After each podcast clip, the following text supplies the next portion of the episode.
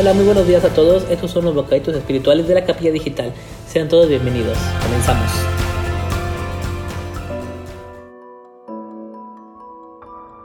Ya arrancamos la historia de nuestro padre de la fe, Abraham. Este hombre que está en casi todos los libros de la Biblia y tiene su historia, inicia en Génesis 11. Ahí habla de los descendientes, sus ascendientes de Abraham. Tenemos a Sem, tenemos después a Arfaxad, y así nos vamos hasta llegar a Pelec, luego sigue Reú, y luego después sigue Serú, luego Nacor, y llegamos a Tare. Tare es el papá de este Abraham, su abuelito de Abraham es Nacor. Tare tuvo tres hijos que fueron Abraham, Nacor y Aram. A partir del versículo 27 tenemos la historia de Tare. Uno de sus hijos muere, que es Arán. Y Tare adopta a este Lot como su hijo. Le dice, véngase para acá, yo lo voy a cuidar, yo lo voy a papachar.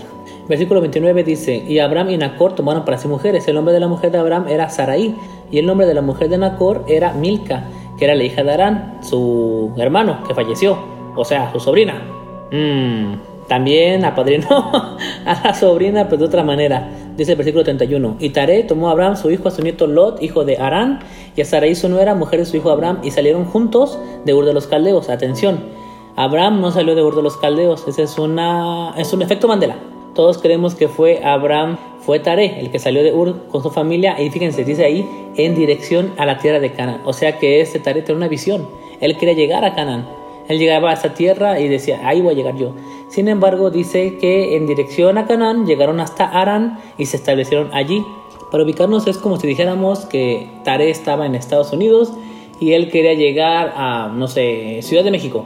Así que tuvo que atravesar todo, pasó por el desierto de Sonora, y así siguió avanzando y por ahí en el camino pues se quedó en Monterrey y se quedó a vivir ahí. Su objetivo era llegar a Ciudad de México, pero se quedó en Monterrey.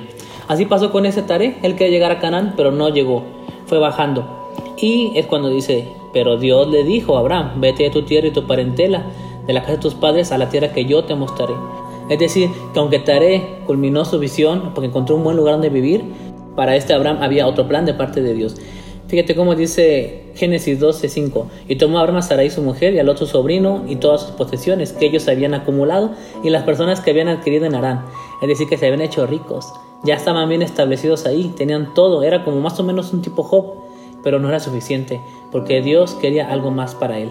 También nosotros muchas veces creemos que ya estamos bien, que llegamos a un punto de nuestra vida en el que sentimos que estamos realizados y felices y plenos, tenemos trabajo, tenemos casa, tenemos X y Z cosa que nos hace sentir satisfechos, pero a veces viene Dios y nos mueve todas las cosas y dice, no, quiero algo diferente para ti, algo que te va a cambiar completamente.